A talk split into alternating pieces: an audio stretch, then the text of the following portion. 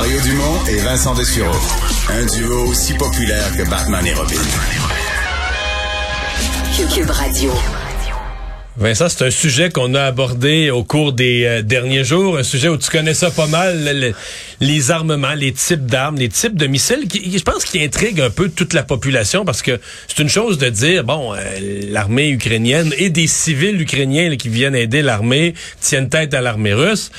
Mais tu tiennent tête à l'armée russe. À un moment donné, on voit des bilans. Ils ont pris euh, X chars, des dizaines de chars d'assaut. Tu dis, tu fais pas ça à main. Là, Non, mais surtout, c'est qu'au début de la guerre, Mario, on les voyait faire euh, des cocktails Molotov là, en série, mais on s'entend cocktail Molotov, c'est ce que de plus basic là, que tu fais en dernier recours. Euh, puis là, tu les vois avec des, des, des lance-missiles à 200 000 dollars américains euh, pièce. Euh, on est ailleurs. là. On est ailleurs et c'est des armes qui leur ont été fournies, euh, bien évidemment par les euh, par leurs alliés. Simon Leduc, ex-officier de renseignement militaire, est avec nous. Bonjour. Bonjour. Donc, les Ukrainiens sont vraiment aidés là, par les armes qui ont été fournies par euh, les, les pays qui les ont approvisionnés. Absolument. Donc, ils reçoivent une euh, grande quantité d'armes anti-chars. Et il y avait aussi, euh, de manière intégrale à leur pays, il y avait des, des- des usines qui en fabriquaient. Donc, il y avait déjà un stock d'armes ukrainiennes qui était quand même de bonne qualité. Là. OK. Euh, euh, soyons, on commençons parce que ça, on va parler des euh, ce qui est anti-aérien, les Stinger et autres, mais commençons par ce qui est anti-char. Euh, c'est quoi c'est quoi qu'il y a de meilleur là? Les, javelins, c'est ça que c'est-tu la, la- la meilleure technologie, ça? Euh, ben, si on tombe dans le, au niveau occidental, c'est un, excellent missile. C'est un missile qui va frapper la partie la plus faible d'un char d'assaut, c'est-à-dire le, le dessus. Donc, il y a beaucoup de blindage en avant et un, petit peu de blindage sur le côté, mais le dessus, habituellement, est assez, euh, est assez faible et donc le missile va une trajectoire aérienne et frappe par le dessus à la partie la plus faible. Donc, ça fait un Ok, missile. donc il fait est- il, il fait la trajectoire de ce qu'on appelle mettons badminton ou un lob là. Il, il part vers le haut. Exactement. Complètement, exactement. Puis il arrive par le haut. est- Oui, un- c'est- il arrive par le haut. C'est un missile qu'on appelle fire and forget. C'est-à-dire la personne, elle lock sur la cible, elle envoie le missile, après elle peut partir.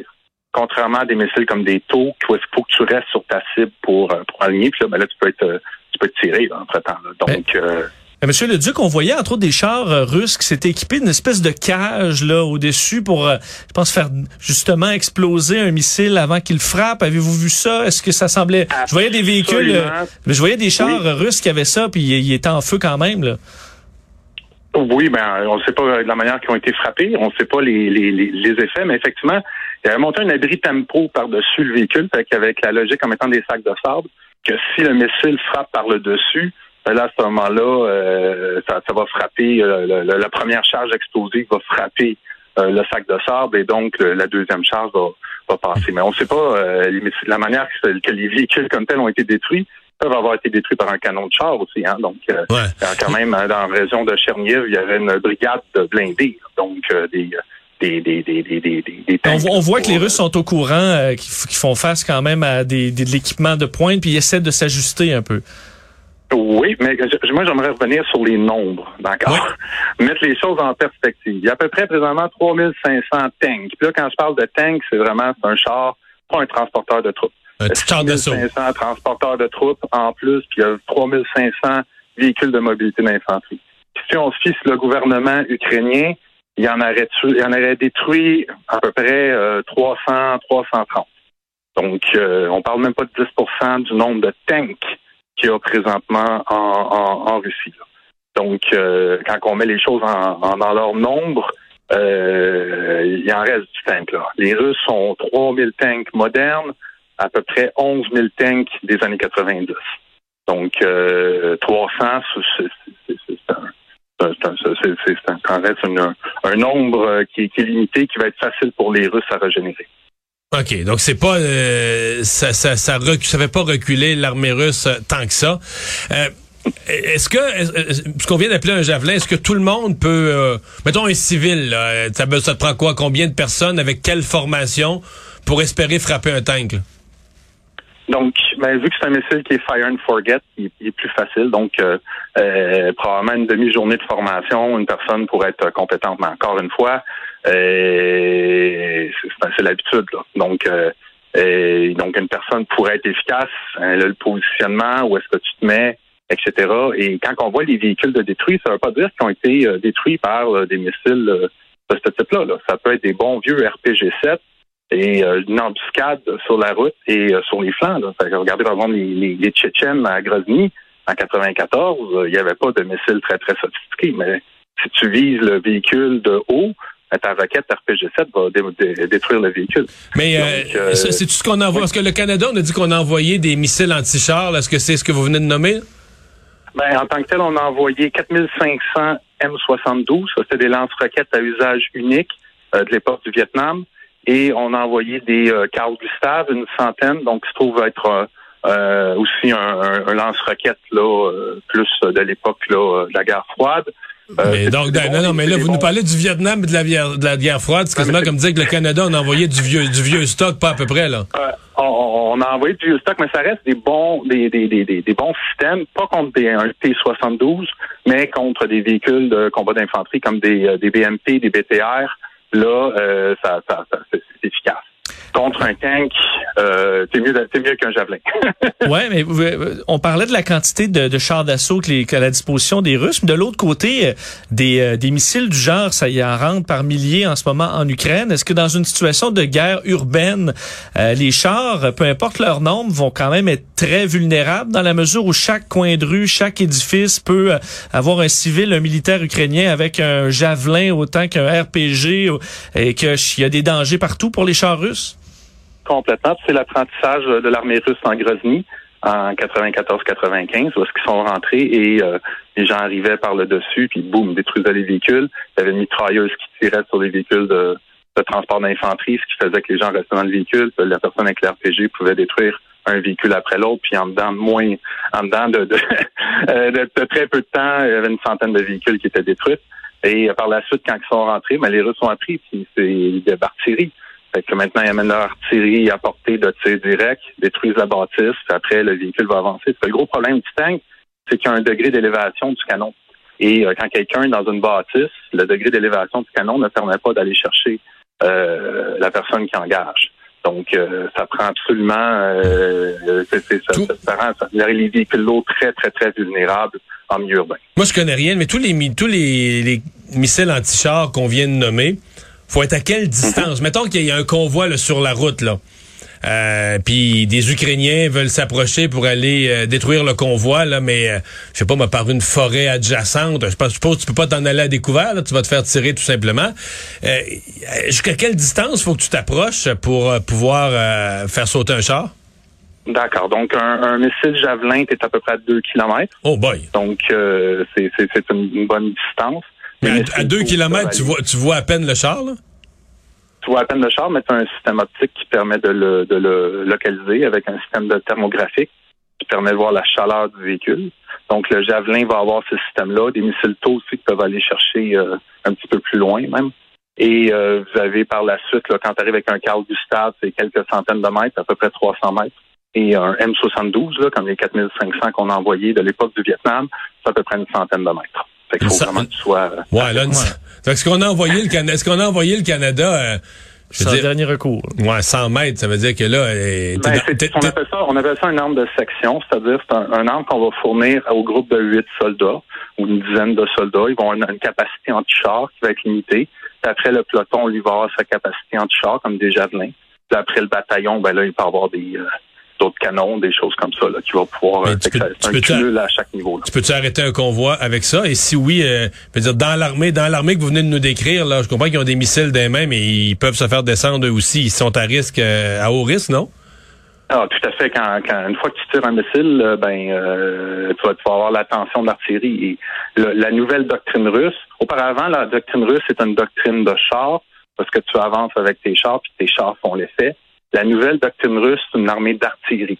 Et donc, les chars servent à protéger les systèmes d'artillerie. Donc, le char se positionne, il y a le missile qui arrive, qui localise le tireur, puis euh, sur 300 euh, mètres carrés aux alentours, euh, ça, ça, va péter, là, parce que l'artillerie va tomber sur le tireur. Lorsque, Monsieur le Duc, on a détruit un char d'assaut, souvent l'équipage euh, bon tout, tout, meurt euh, aussi. Est-ce que là-dessus, sur la Russie, on suffisamment de, bons équipages de chars d'assaut qui sont bien entraînés et qui sont capables de faire, euh, disons, bon usage de leurs chars d'assaut, peu importe le nombre de chars d'assaut qu'ils ont? Est-ce qu'ils ont le, les forces compétentes pour les opérer? Donc, les Russes ont professionnalisé leur armée depuis 2008. En 2008, ils ont tenté d'envahir la Géorgie. Ça n'avait pas été super bien. Ils ont, après, ils ont regardé les défaillances et ils sont venus à la conclusion qu'il était mieux d'aller chercher un corps professionnel. Et donc, une grande partie des militaires, ben, peut-être la moitié des militaires présentement en Ukraine qui sont des soldats professionnels, donc avec une bonne bonne compétence. Puis eux vont être dans les dans les, euh, les, les, les, tanks les plus modernes. Souvent, les véhicules qu'on voit, là, c'est explosé, c'est des T-72B de l'époque soviétique. Donc, c'est pas les meilleurs tanks. Il y a quelques T-72B3 qui se trouvent être un, tank euh, beaucoup plus contemporain, équivalent à un tank occidental. Euh, il y en a beaucoup moins qui se font détruire.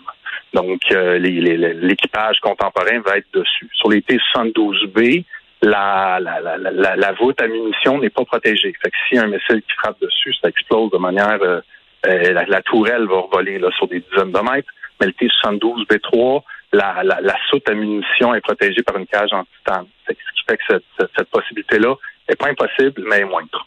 Hmm. Parlons d'aviation, d'hélicoptères ou même d'avions de chasse. Euh, là, on parle de missiles euh, plus complexes, plus dispendieux aussi. Est-ce que les Ukrainiens en ont? Parce qu'ils disent que sont pas capables de contrôler leur espace aérien. Évidemment, bon, ils ont pas, ils ont pas le, oh. nombre, le nombre d'avions de chasse, là.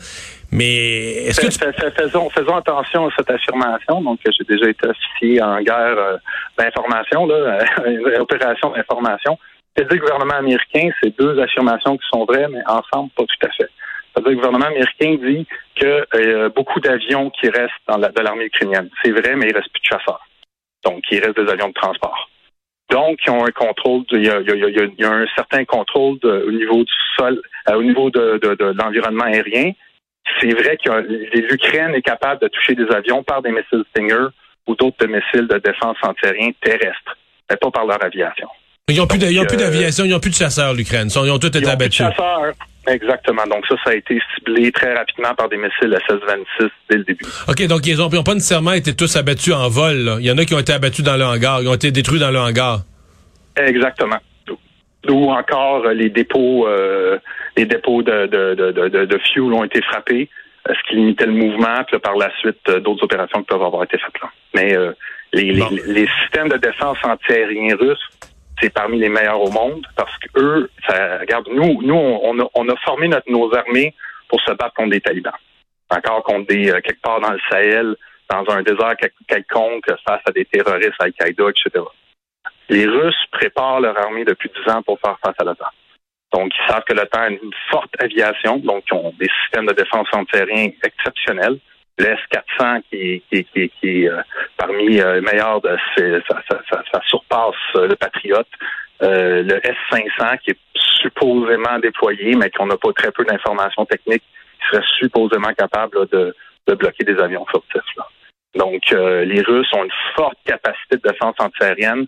C'est pour moi pratiquement impossible là, que euh, des avions de chasse ukrainiens là, qui se promènent dans le ciel. Donc même des drones, des drones qui volent à très très basse altitude, ils font une shot ou deux, puis après, ben, c'est fini, là, ils sont détruits.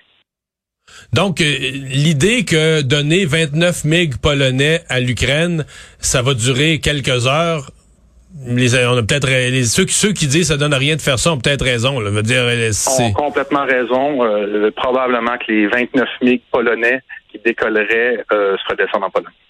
Ils rentreraient même pas dans l'espace. Euh, la, la, la, la, Russie a l'enclave à Kaliningrad avec euh, plusieurs batteries d'S-400 à l'intérieur de ça. Ils sont capables de faire un contrôle aérien au Bélarus aussi. Donc, ils, ont, ils, ont, ils, sont capables d'aller pêcher là, en, en Pologne. OK. Est-ce que quand même la, présence, parce qu'on parlait des lance-missiles Javelin pour les chars d'assaut, les Stinger, il y a d'autres systèmes aussi qui ont été envoyés, là, les, bon, les manpads qui permettent justement de d'abattre des avions. Est-ce que ça rend quand même le ciel très difficile à opérer pour euh, les Russes? Totalement. Donc, euh, définitivement, on voit l'effet des manpads, là, des, des Stinger. On savait que c'est un missile Fire and Forget qui lock sur l'hélicoptère, puis euh, là, l'hélicoptère est en grand danger. Donc, mais c'est des avions qui doivent être à basse altitude. Donc, un, bombardier qui est à haute altitude, le Stinger ne sera pas capable d'aller chercher. Il n'y aura pas assez de, de carburant dans la roquette pour se rendre. Mais par contre, pour des hélicoptères, des, des avions en basse altitude, c'est une menace là, qui est constante et c'est un excellent système qui définitivement fait son effet. Parce que tu pas besoin de grand-chose hein, pour détruire un avion. ça frappe, après, ben, c'est la gravité. Donc, euh, Euh, des fois, ils peuvent planer sur un endroit, mais il y en a d'autres, un hélicoptère, ça plane pas beaucoup. Là. Donc, euh, habituellement, c'est direction sol. Donc, euh, très, très, très, très bon système. Puis, nous autres, en Afghanistan, en 2006, il y avait des craintes qu'il y avait encore des Stingers avec les talibans. Donc, à toutes les fois que les avions décollaient ou atterrissaient de Kandahar, ils devaient faire des mesures d'évasion avec des, des contre-mesures comme des shafts et euh, ça brasse en tabarnouche. C'est éclairant. Ben, parce qu'il y a quand même des chasseurs très modernes euh, qui, dans la, force aérienne russe, se faire abattre par un missile Stinger lancé par un, civil ukrainien, ça revient quand même cher. Euh, la, comparaison, un chasseur à 50, 60 millions de dollars versus un Stinger, c'est ça commence à coûter cher quand même. Absolument. Et ça, va être la, la, même affirmation est vraie en cas d'implication de, des forces de l'OTAN. Donc, euh, les, les, systèmes de défense antiaériens sont toujours moins dispendieux que les avions eux-mêmes. Ouais. Est-ce que, une fois tout ça dit, là, est-ce que l'armée mhm. ukrainienne peut tenir? Est-ce que euh, l'idée, parce que les Ukrainiens disent on va gagner cette guerre, entre gagner cette guerre, entre euh, retenir l'armée russe assez longtemps pour qu'à un moment donné, Poutine manque d'argent, manque de fuel, manque de tout, manque de... Euh, ou encore capituler à un certain point parce que les Russes ont tout détruit. C'est quoi la probabilité de chaque scénario? Là?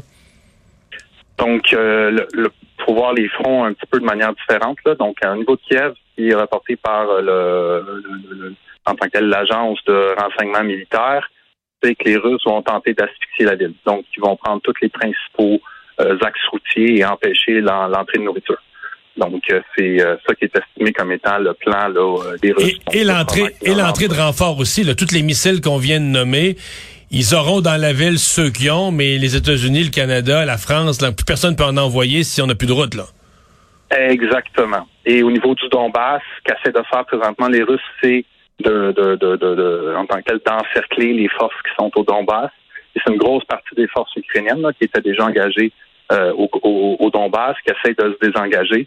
Mais étant donné qu'il y a énormément de boue présentement en Ukraine, c'est pas un terrain là, qui, euh, qui est propice à la mobilité. Fait que les avances russes se font le long des axes routiers, mais euh, le désengagement des forces ukrainiennes du Donbass aussi font face à des à, la boue. Donc, euh, au niveau du Donbass, ce ne serait pas surprenant de voir les forces ukrainiennes se faire encercler. Ça dépend. Est-ce que là, je vois vraiment les forces russes qui commencent à les contourner? Hmm. Donc, si on revient à ma question, euh, pensez-vous que l'idée que les Russes aient pris le contrôle complet du pays d'ici deux, trois semaines, est-ce que c'est réaliste pour les Russes? Deux, trois semaines, non, mais fait juste regarder l'Irak. Euh, les Américains ont pris l'Irak en 14 jours. donc, euh, l'Irak était beaucoup moins armé, un terrain beaucoup plus facile. On parle de quelques mois, là, quand même. Quelques mois. Quelques mois. OK. Pour prendre le contrôle du pays, mais ça, quelques mois, ça coûte des piastres, là. Puis les, mesures, les sanctions économiques vont faire mal en Russie. Puis Poutine, pour lui, des mois, c'est souffrant un peu, non? Euh, là, euh, effectivement, les, les, présentement, l'économie russe est extrêmement euh, affectée. à quel point ça va affecter les opérations, parce qu'ils n'ont pas de problème de pétrole, puis ils n'ont pas de problème non plus de blé, fait qu'ils n'ont pas de problème à avoir de la nourriture, là, les Russes. Là, s'ils tombent en économie de guerre, là, c'est à savoir est-ce qu'ils vont mobiliser leur population. Les prochaines journées, là, il y a les prochaines journées, les prochaines semaines, il y a plein de points d'interrogation. Eh bien, ben merci. Euh, c'était une discussion très intéressante. Euh, Simon Leduc, ex-officier de renseignement militaire. Au revoir. Au revoir.